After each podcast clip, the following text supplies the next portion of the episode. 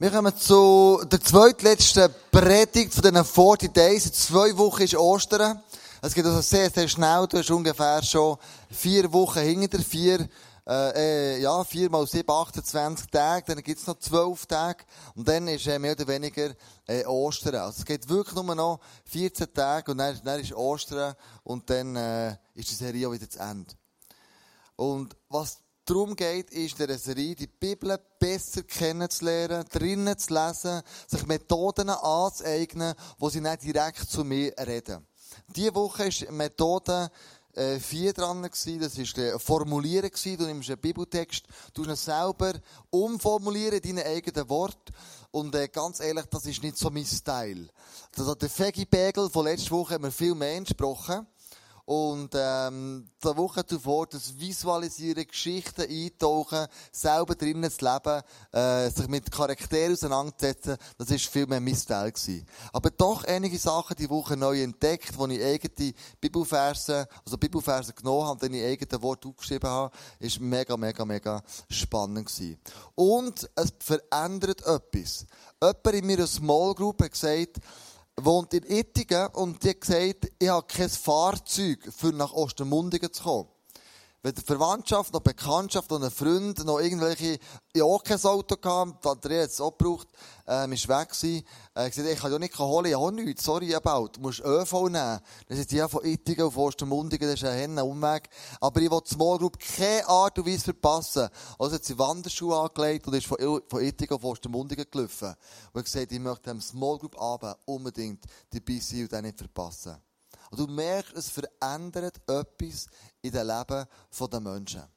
Und die Bibel ist dazu geschrieben worden, nicht um dir Wissen anzueignen, dich zu informieren, sondern dich zu transformieren.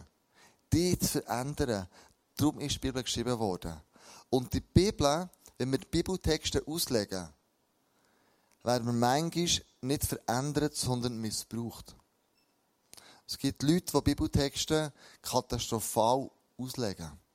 Ich habe letzte Woche vor der Sekte gelesen, wo die Bibel, was sie Christen nennen, wo die Bibel so auslegt, dass sie sagt, schau, es ist alles nur noch im Geist. Der Lieb ist nicht mehr so wichtig, sondern was du nur noch im Geist für Erfahrungen hast, das ist wichtig. Quintessenz von diesem Gedanken ist, dass Leute in der, in der Kirche, in einem Ehepaar miteinander schlafen, wild durcheinander. Die Folge davon ist, Misstrauen, Untreue, Ehebruch. Und jetzt hat es angefangen, dass sich die Kirche zu spalten, Ehen geschieden werden, Kinder auseinandergerissen werden, nur weil so ein Doppel die Bibel falsch auslegt. Das Buch wird manchmal missbraucht, um Eigennutz der Menschen hervorzubringen. Und heute Abend möchte ich dir zeigen, wie kannst du eine Bibel richtig auslegen, damit solche krasse Fälle nicht passieren gibt es vier einfache Steps, die du und ich einfach nachvollziehen können. Und ich möchte anfangen mit dem Johannes 15, ganz bekannter Vers, wo Jesus sagt, schau, ähm, ich bin der Weinstock und ihr seid die Reben. Und ich möchte das dir vorlesen, das geht aus der Bibel. Und ein Vers, nämlich der Vers 6, wird immer falsch ausgelegt. Und ich sage dir, wie man den richtig auslegt. Ich bin der wahre Weinstock und mein Vater ist der Weingärtner. Er schneidet jede Rede ab, die keine Frucht bringt und schneidet auch die Reben, die bereits Früchte tragen, damit sie noch mehr Frucht bringen. Ihr seid schon durch die Botschaft, die ich euch gegeben habe, beschnitten. Bleibt in mir und ich werde in euch bleiben. Denn eine Rebe kann keine Frucht tragen. Wenn sie vom Weinstock abgetrennt wird und auch ihr könnt nicht, wenn ihr von mir getrennt seid, Frucht hervorbringen.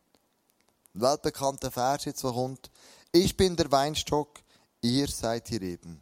Wer in mir bleibt und ich in ihm, wird viel Frucht bringen. Denn getrennt von mir könnt ihr nichts tun. Und jetzt kommt's. Wer nicht in mir bleibt, wird fortgeworfen wie eine nutzlose Rebe und verdorrt. Solche Reben werden auf einen Haufen geworfen und verbrannt. Doch wenn ihr mir, Doch wenn ihr mit mir verbunden bleibt und meine Worte in euch bleiben, könnt ihr bitten, um was ihr wollt. Und es wird euch gewährt werden. Darin wird mein Vater verherrlicht, dass ihr viel Frucht hervorbringt und meine Jünger werdet. Und, und, und, so geht's weiter und weiter. Also Bibelvers 6 sagt folgendes. Wer nicht in mir bleibt, wird fortgeworfen wie eine nutzlose Rebe und verdorrt. Solche Reben werden auf einen Haufen geworfen und verbrannt. Hast du das Bild? Jetzt geht es um Folgendes. Ich habe Radioprediger gehört, ich habe Fernsehprediger gehört, die diesen Vers folgendermaßen ausgelegt haben. Wenn du dich für Jesus entschieden hast, irgendein ist, in den jungen Jahren, und über das Alter, älter werden, hast du immer mehr und mehr von dem Jesus entfernt. Dann kommt der Zeitpunkt, wo er den Abschnitt auf einen Haufen wirft und dich verbrennt. Mit anderen Worten, wenn du nicht bei Jesus dran bleibst, wirst du in der Hölle schmoren. Das ist der Drohfinger. So ist der Bibelvers zum Teil ausgelegt worden. Das sagt er aus. Eine andere Auslegung ist, ein Baum, ein Apfelbaum bringt Äpfel hervor, ein Birnenbaum bringt Birnen hervor, ein Zwetschgenbaum bringt Zwetschgen hervor. Ein Christ, was bringt der hervor? Andere Christen. Das heisst, wenn du nicht andere Menschen zu Jesus führst, wirst abgeschnitten, von Haufen geschossen, in der Hölle landest. Du, das ist recht starker Tubak, oder? Das löst etwas aus in dir. Also in mir löst es nicht ein gutes Gefühl aus. Ich denke, du, also, ob jetzt Jesus kenne oder nicht, am Schluss endet eh der Hölle. Also komm, soll's denn das ganze Christentum? Ist ein Handelsheiri. Wenn ich nicht Gas gebe, wieder so gut sein und voll und Leistung und machen und Menschen zu Jesus machen, dann, wenn ich das nicht mache, lande ich in Hölle. Also was mache ich denn, wenn ich es nicht mache? Also, verstehst du, was ich meine? So ein Bibelvers so auslegen, das bringt Resignation und sagt, das ist gefährlich, weil es ist Katzkanone falsch. Das sagt Jesus nicht. Und ich erkläre dir jetzt so warum. Erstens, wenn du einen Bibelvers nimmst und den auslegst, betrachte den ganzen Kontext. Das heisst, betrachte den ganzen Zusammenhang. Wo ist der Bibelvers eingebettet? Wenn du Johannes 15 anschaust, musst du zu Johannes 14 gehen, zu Johannes 13 gehen. Dort fängt nämlich etwas an. Jesus ist der letzte Abend mit seinen Jüngern zusammen. Er feiert Pessach mit ihnen. Irgendwo in Jerusalem alleine in einem Zimmer. Und stell dir vor, es ist der letzte Abend. Er hat drei Jahre in seine Jünger investiert. Er hat an sie geglaubt. Er hat gewusst, hey, jetzt kommt eine Zeit für meine Jünger, die nicht ganz einfach wird werden. Sie werden verfolgt werden, sie werden hingefragt werden. Sie werden vielleicht sogar äh, getötet wegen dem Glauben. Also, das ist der Kontext. In diesem Zimmer feiert Jesus so das Abendmahl mit ihnen. Und dann fängt es an, dass nachdem sie das Mahl genommen haben, das Pessachmahl, das ist der Auszug von Ägypten, legt Jesus einen Schurz an und tut den, Füß, äh, den Jüngern die Füße waschen.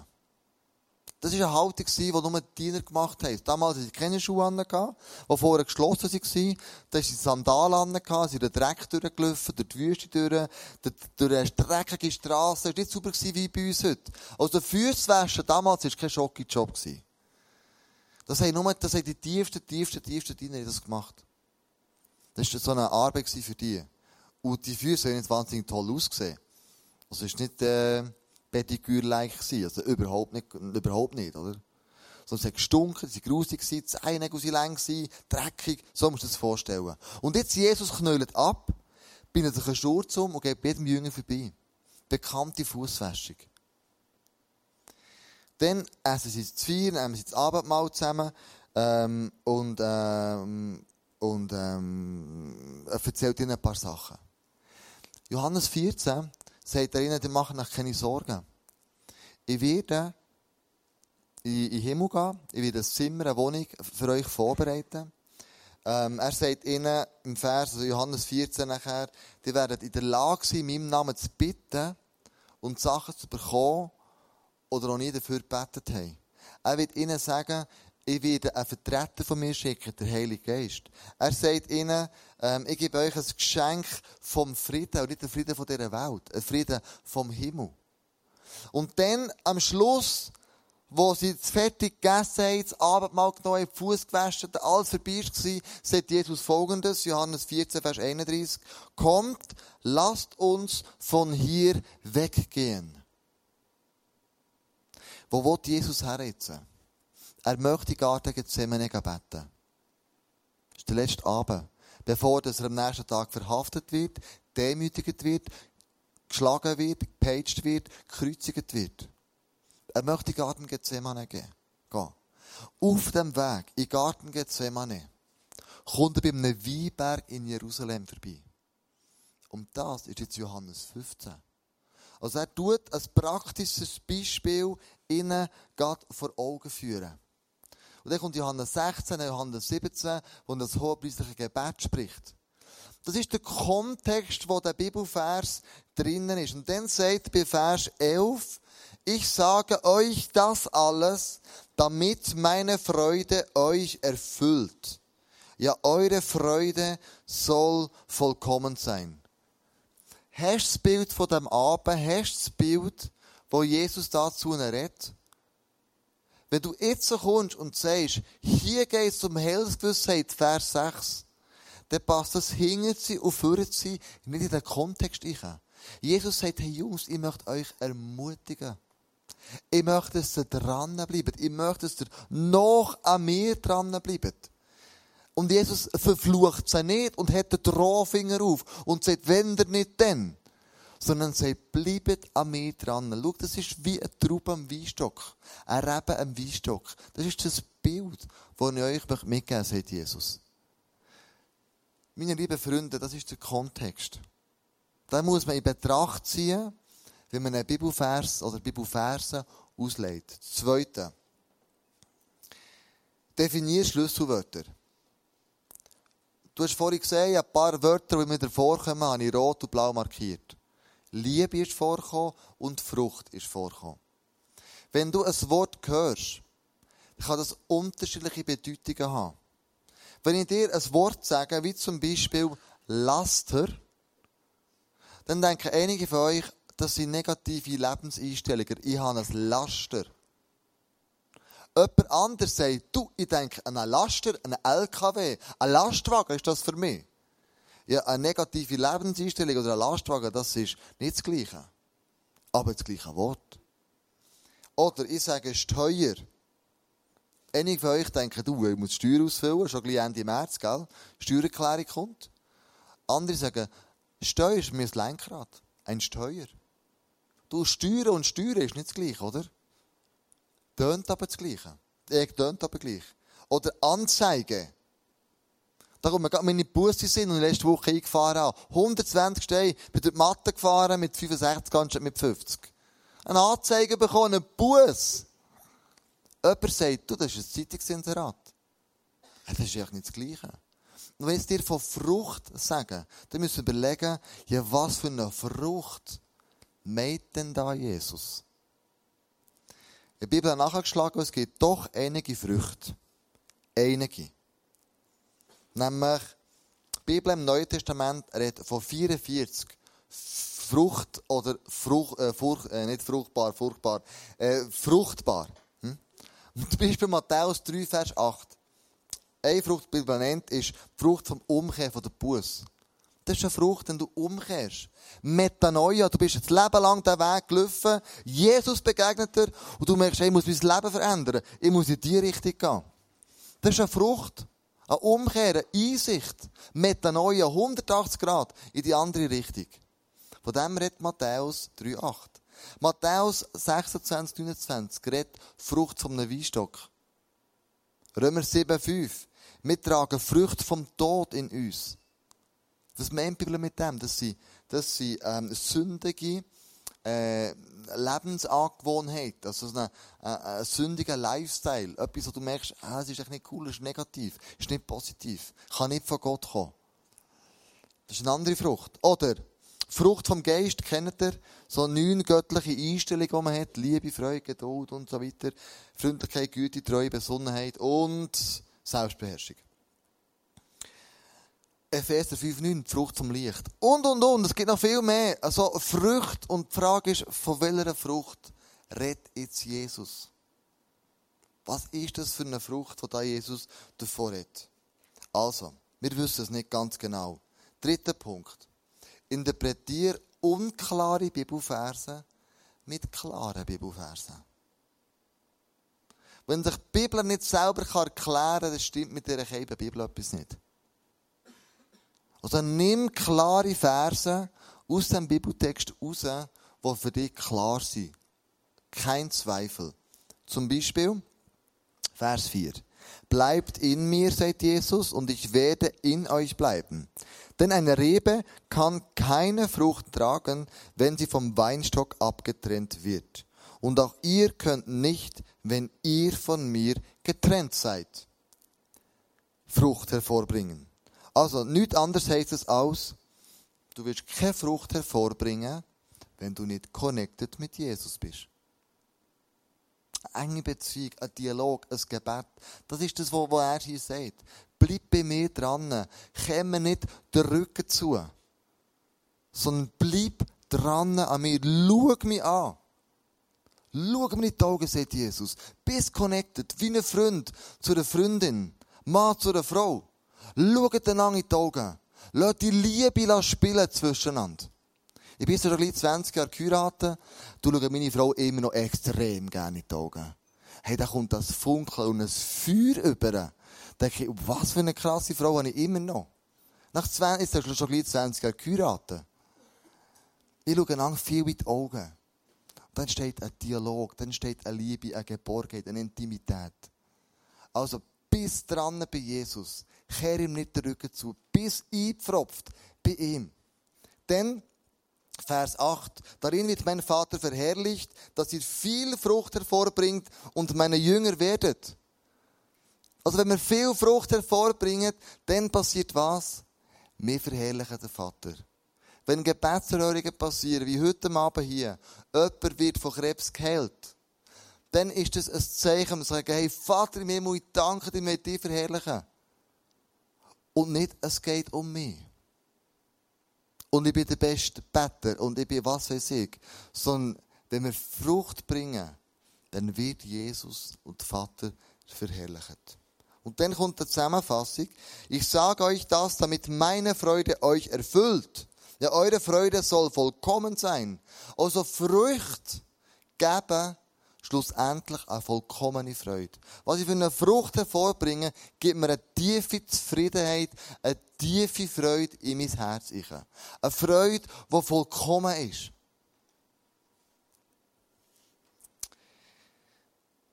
Also, wenn du unklare Bibelverse hast, dann tust du mit klaren Versen interpretieren. Drei Sachen passieren. Hier in diesem Fall soll Jesus bleiben. Ich werde von Gott wird dadurch verherrlicht und diese Frucht gibt mir vollkommene Freude. Und jetzt komme ich eigentlich zum Schluss. Acht auf die offensichtlichste Bedeutung. Was ist jetzt offensichtlich daran? Bei Vers 6 wird davon geredet, dass Früchte, die Reben, die nicht ähm, Frucht bringen, abgeschnitten werden und verbrannt werden. Sagt das irgendetwas von ich verliere meine Heilsgewissheit? Sagt das ein Vers? Nicht. Sondern es wird einfach verbrannt. That's it. Nicht mehr und nicht weniger. Es wird einfach verbrannt. Wenn wir den interpretieren, es geht die Heilsgewissheit verloren, ist eine Interpretation von uns. Das steht nicht so in der Bibel. Man kann das sich interpretieren. Und man kann noch viel. Aber was steht wirklich drinnen? Oft haben wir das Gefühl, dass in der Bibel innen Geheimnisse verborgen sind. Irgendwelche Gott sind doch da drinnen. Gott redet unklar.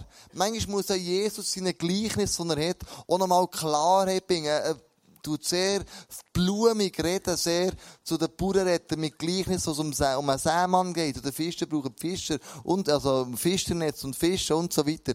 Also Jesus redet immer so in komischen Geschichten, die man nicht versteht. Da ist doch irgendwo ein Da Vinci-Gott dahinter. Irgendetwas versteckt die Bibel da, ein Geheimnis. Und manchmal haben wir das Gefühl, es ist so wie Excel 97. Kennst du das? Wenn du das hast, noch installiert, musst du mal schauen, Ziele 96. Äh, Z96 ist das meines Wissens. Äh, Z97. Gehst du die, die Ziele ein, beim Excel 97 geht nur dort, dann gehst du einen bestimmten Code ein. Die Ziele ein, einen bestimmten Code. Gleich und dann tak, tak, tak, tak, tak.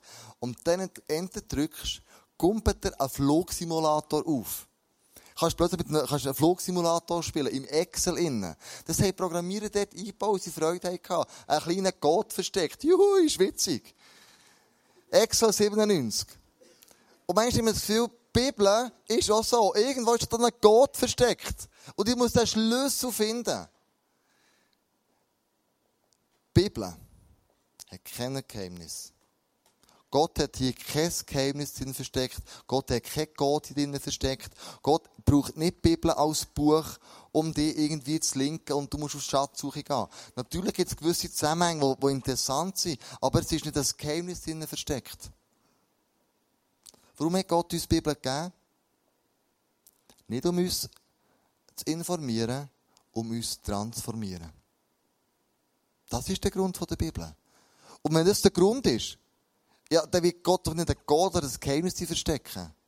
Und manchmal, manchmal gehen wir so in eine Falle rein. Nämlich folgende. Eine Predigt ist dann tief, wenn es gewisse Erkenntnis, gewisse Geheimnis, die du noch nicht gewusst hast, oder ja, hervorbringt. Und dann denkst du, wow, krass. Hey, was für eine tiefe Predigt. Für mich persönlich ist das überhaupt nicht tief. Für mich ist tief, wenn die Bibel das Buch ist und Kraft hat zu der Veränderung. Wenn du plötzlich aufhörst, negative Lebenseinstellungen, Muster, Charaktereigenschaften einfach fast verändern. Wenn Väter aufgrund der Bibel, aufgrund der Predigt anfangen, ihre Kinder zu lieben, anfangen, ihre Frauen zu lieben, wenn Schüler anfangen, in der Schule ehrlich Probe und Tests zu schreiben, ohne Spicker, wenn Steuererklärungen richtig und nicht falsch ausgefüllt werden. Wenn nicht mehr gelogen wird, wenn nicht mehr Ehe gebrochen wird, wenn nicht mehr Pornos angeschaut werden, im, im, äh, am Abend, spät, im, im, im Internet. Wenn das hervorbringt, die Bibel, dass du Veränderung erfährst, das ist das Tiefste. Letzte Woche sehen wir eine Frau, die in Thun preached hat. Deine Worte haben mir gezeigt, dass ich einen neuen Impuls eine neue Kraft, eine neue Liebe, eine neue Leidenschaft in meine Ehe muss einbringen. Ich habe es einfach so schädern Das ist die Kraft der Bibel. Nur das. Wenn es Veränderung hervorruft. Und das ist für mich das Tiefste, was passiert. Wir steigen ein bei diesem Vers. 6. Wer nicht in mir bleibt, wird fortgeworfen wie eine nutzlose Rebe und verdorrt. Solche Reben werden auf einen Haufen geworfen und verbrannt. Der Bibelvers sagt für mich nichts anderes als, hat man kein Gas gehabt, kein Öl gehabt, keine Elektrizität also braucht man halt Reben zum Führen. Punkt.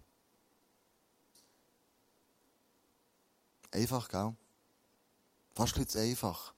Matchentscheidend ist nicht für mich der Vers 6, Matchentscheidend ist der Vers 7.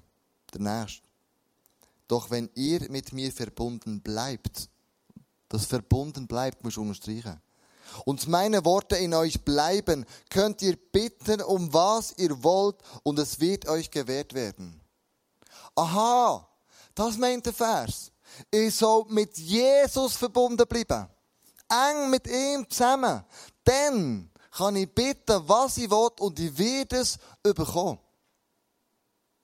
Das sagt der Bibelvers aus. Nichts von ich verliere meine Heilsgewissheit. Nichts von ich werde in der Hölle innen schmoren. Das ist eine Interpretation. Die Bibel sagt hier offensichtlich, wenn ich mit Jesus zusammenbleibe, eng mit ihm verwurzelt bleibe, den Dialog habe, ihm nicht den Rücken zukehren, ihn anschauen mit meinen Augen, dann wird ich Wunder über Wunder leben. Gebet werden, erhört werden, wo in seinem Namen anfangen beten. Problem beim Gebet ist, dass wir beten und denken und Gott bitten, was uns gut tut. Hast du schon mal ein Gebet gebetet und du sagst, Gott, ich möchte wissen, was du denkst, was mir gut tut. Das Problem vom Gebet ist, dass du und ich Weltmeister sind, wenn wir eine Panne haben. Dann nehmen wir das Gebet vor wie ein Reserverad. Vorher wollen wir es nicht montieren. Aber wir eine Panne haben im Leben, wenn wir auf seine Hilfe angewiesen sind, dann fangen wir an beten. Wenn wir in Schwierigkeiten sind, dann sind du und ich Weltmeister im Betten. Unser Problem ist nicht, wenn wir in Schwierigkeiten sind. Unser Problem ist, wenn wir nicht in Schwierigkeiten sind. Wenn wir anstatt das Reserverad umtauschen in ein Lenkrad und sagen, Jesus, zu jeder Zeit, wo ich zu dir bete. Ich will einen Dialog führen. Ich will eng mit dir verwurzelt sein. Und dann geht er weiter und sagt, warum ihr in meinem Namen bittet, werdet, das werde ich tun, damit durch den Sohn die Herrlichkeit des Vaters sichtbar wird. Gebetserhörungen bringen Gott er. Gebetserhörungen bringen Gott er. Wir haben Gott, wenn wir hier miteinander beten. Wir haben Gott, wenn hier Wunder passieren. Wir haben Gott, wenn Leute von Danken sagen. Wir haben ihn über alle Situationen, negativ oder positiv. Ich habe einen Gott, wo ich daran glaube, dass er es gut meint mit mir. Ich habe nicht einen Gott, wo man den Finger aufhält und sagt, Kleusel, hey, wenn du noch einmal diesen Fehler machst, wenn du noch einmal das und das und das verbockst, hey, sag, das ist nicht die ab und ich wirf dich in die Hölle. Ich habe nicht einen solchen Gott. Ich habe einen Gott wie einen Vater, der am verlorenen Sohn entgegenrennt. Der verlorene Sohn tut einem Drecksloss raus. raus. Er hat alles eh verprasst.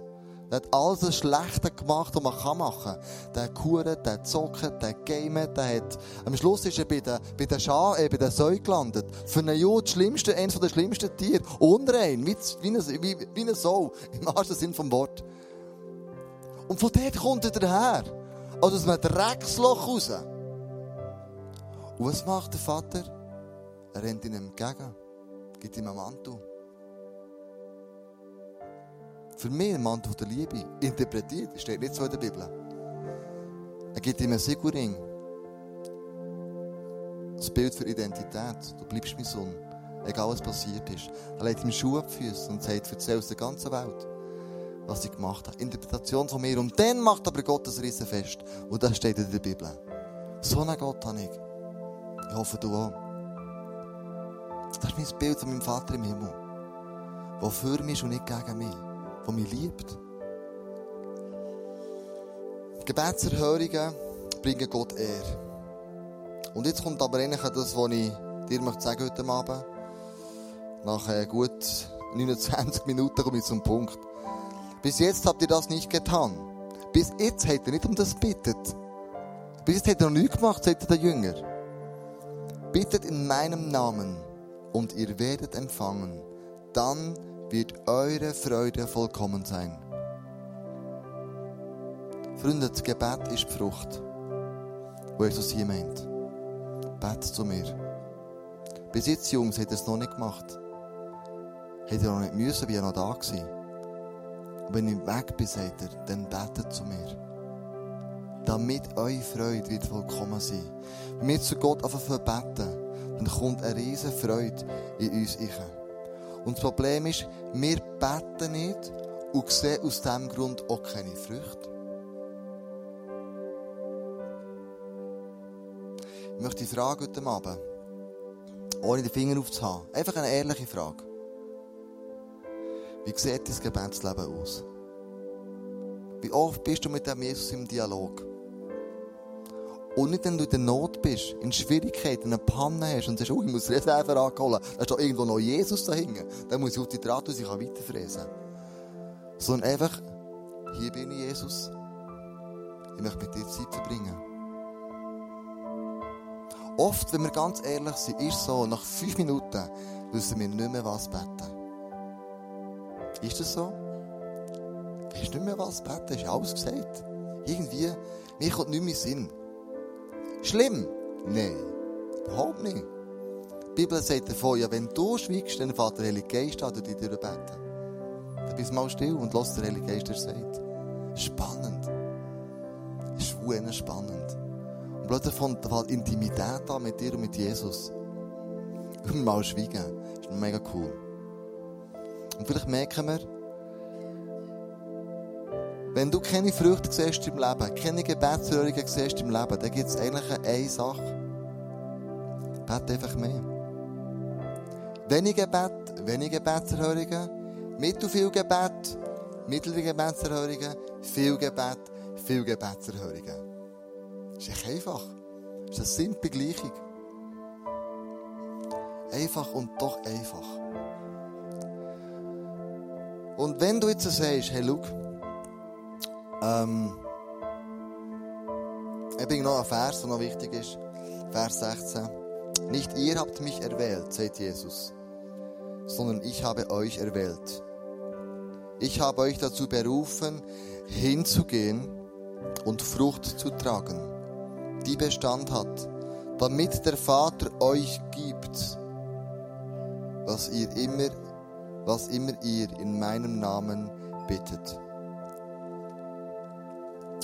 Kommen dann Früchte aus meinem Leben raus, wenn wir bei Gott anklopfen und beten. Das sind die Früchte, wie Jesus hier meint. Johannes 17, er sagt, ich bin der Weinstock und ihr seid Reben. Bleibt dran an mir.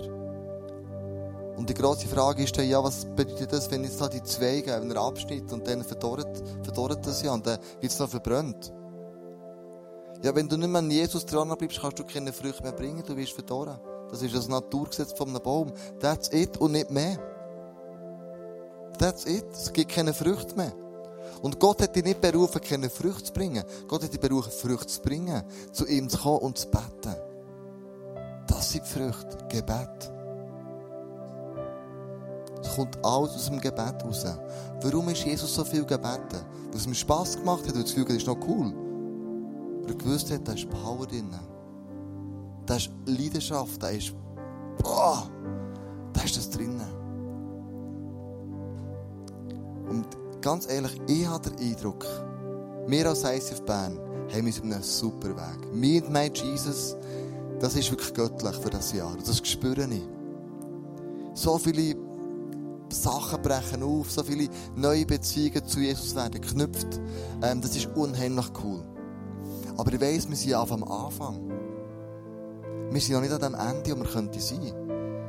Sondern wir haben noch Potenzial, wir haben noch mehr Möglichkeiten, um noch enger mit dieser Beziehung zu Jesus einzutreten. Und da möchte ich dich wirklich ermutigen.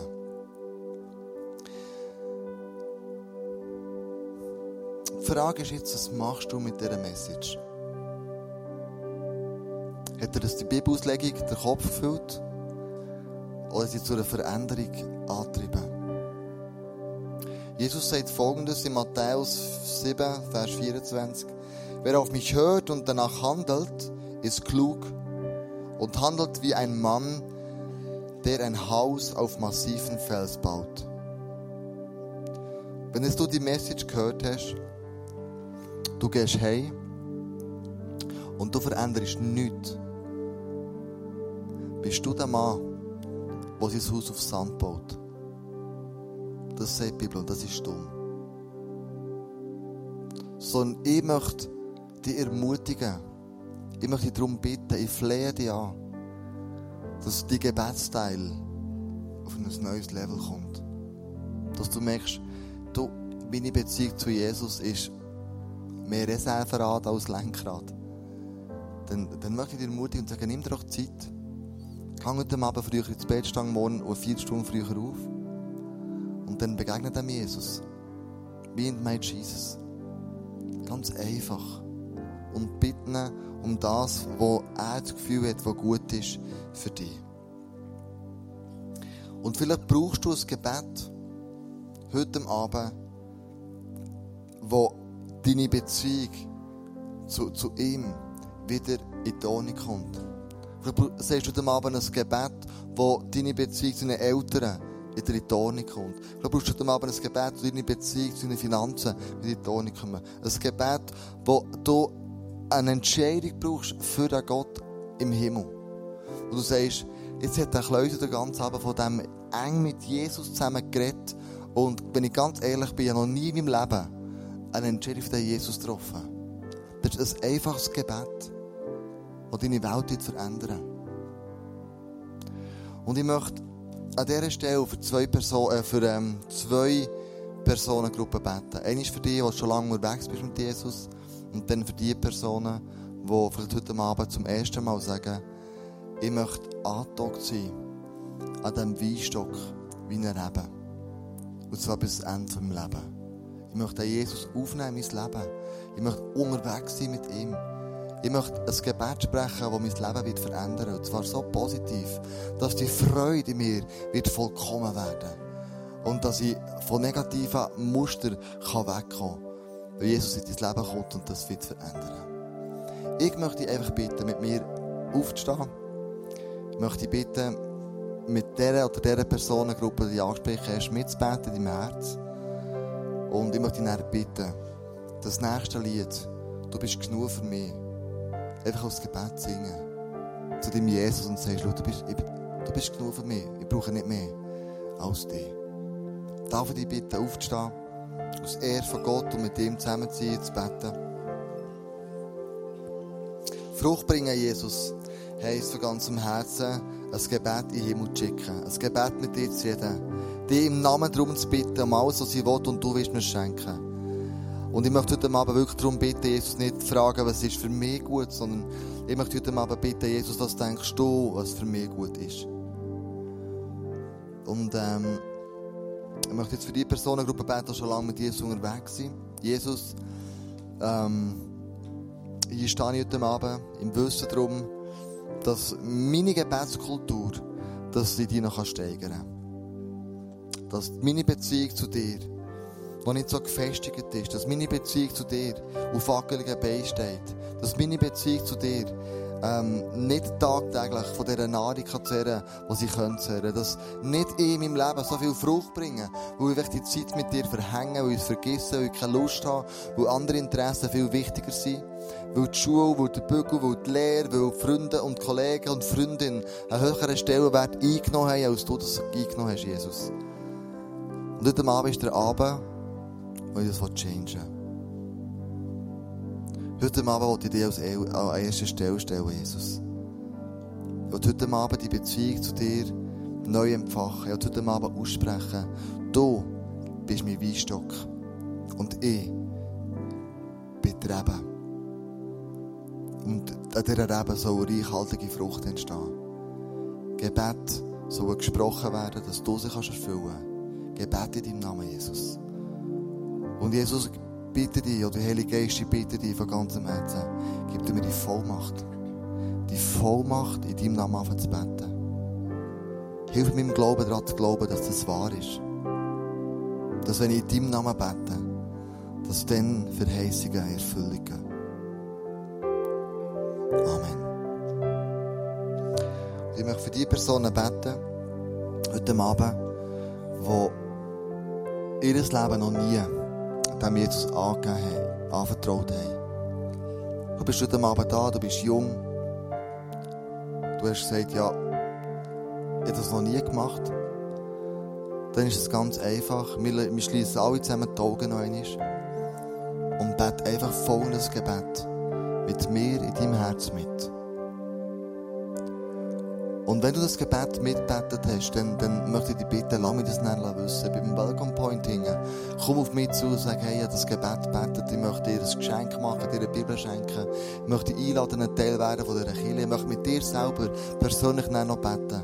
Komm einfach den Welcome Point hindern und äh, mach das fest. Ich möchte Zeuge sein, damit der Samen auf guten Boden kann fallen. Das nächste Gebet ist für alle die, die nie zu Jesus betet haben und die Entscheidung getroffen haben, ihn eingeladen haben, ins Leben zu kommen. Komm, wir schließen alle Augen. Jesus, du siehst die Person heute Abend. Es sind ein paar Personen da, die hin und her gerissen sind. Ein paar Personen, die das folgende Gebet noch nie gebetet haben. Weil sie nicht wissen, was es bedeutet, weil sie nicht wissen, was es beinhaltet und dass es dass das nach sich zieht. Aber du bist ein Gott, der für uns ist, nicht gegen uns. Wenn wir das Gebet beten, Jesus, müssen wir keine Angst haben. Sondern wir müssen unser Herz weit machen und sagen, Jesus, hier bin ich. Und ich möchte mein Leben dir anvertrauen. Bitte komm ich her. Bet mir nach im Herzen, Jesus. Ich bekenne, dass ich von dir weggerannt bin.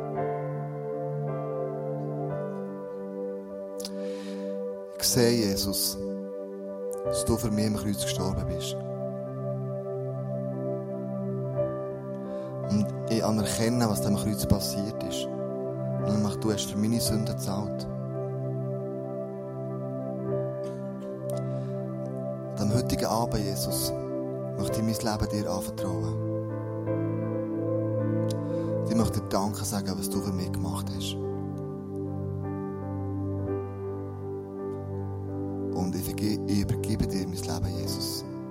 Voll und ganz. Und ich lade dich ein. Heilige Geist, ich lade dich wirksam zu in meinem Leben. Nimm Raum und Platz ein.